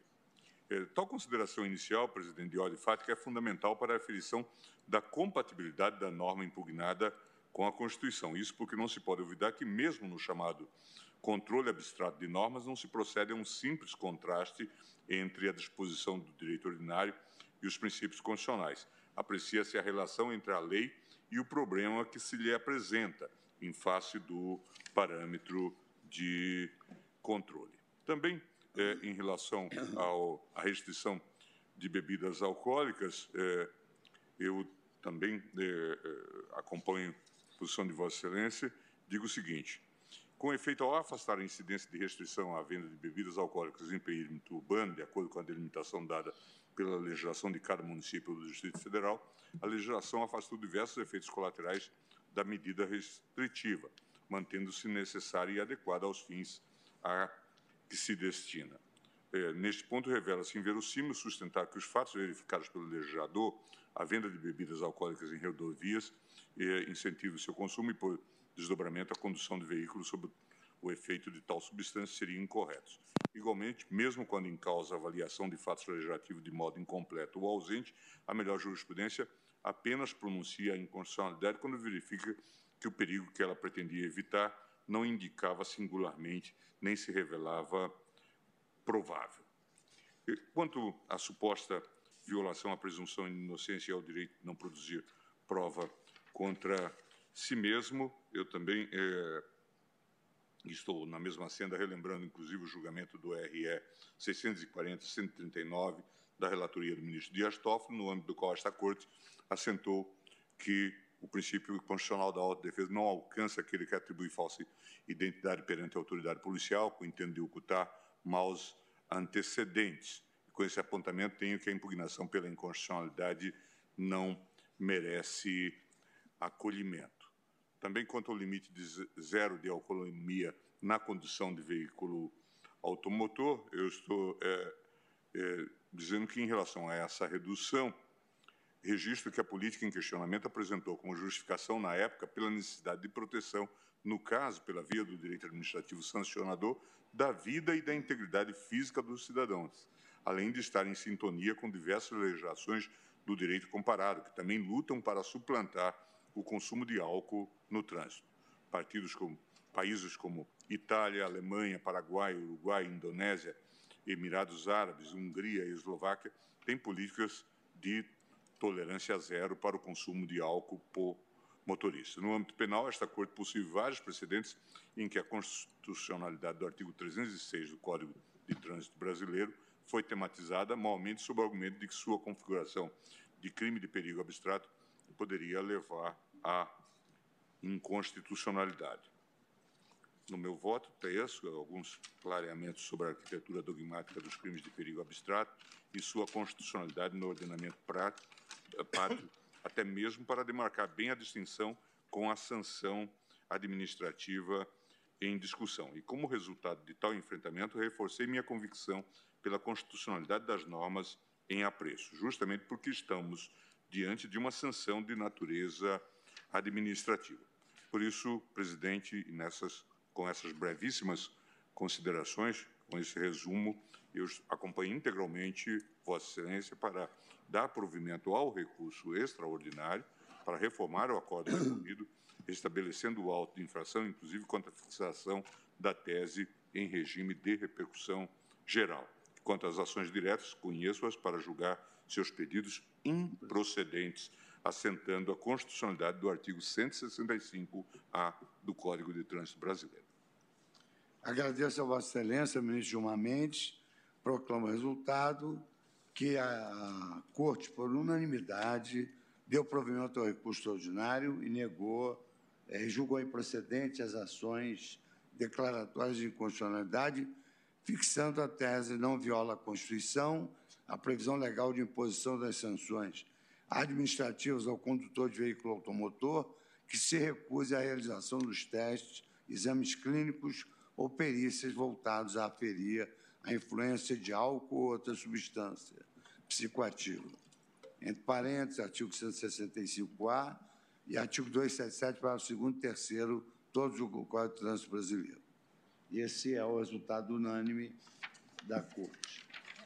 Senhor presidente, me parece que o ministro Nunes Marques ficou vencido, em parte, ah, é verdade, nas, é verdade, nas ADIs. é verdade. É. Só nas ADIs acompanhou Vossa Excelência no recurso extraordinário. É, é verdade. Ele, na parte né, da, da, Só nas ADIs.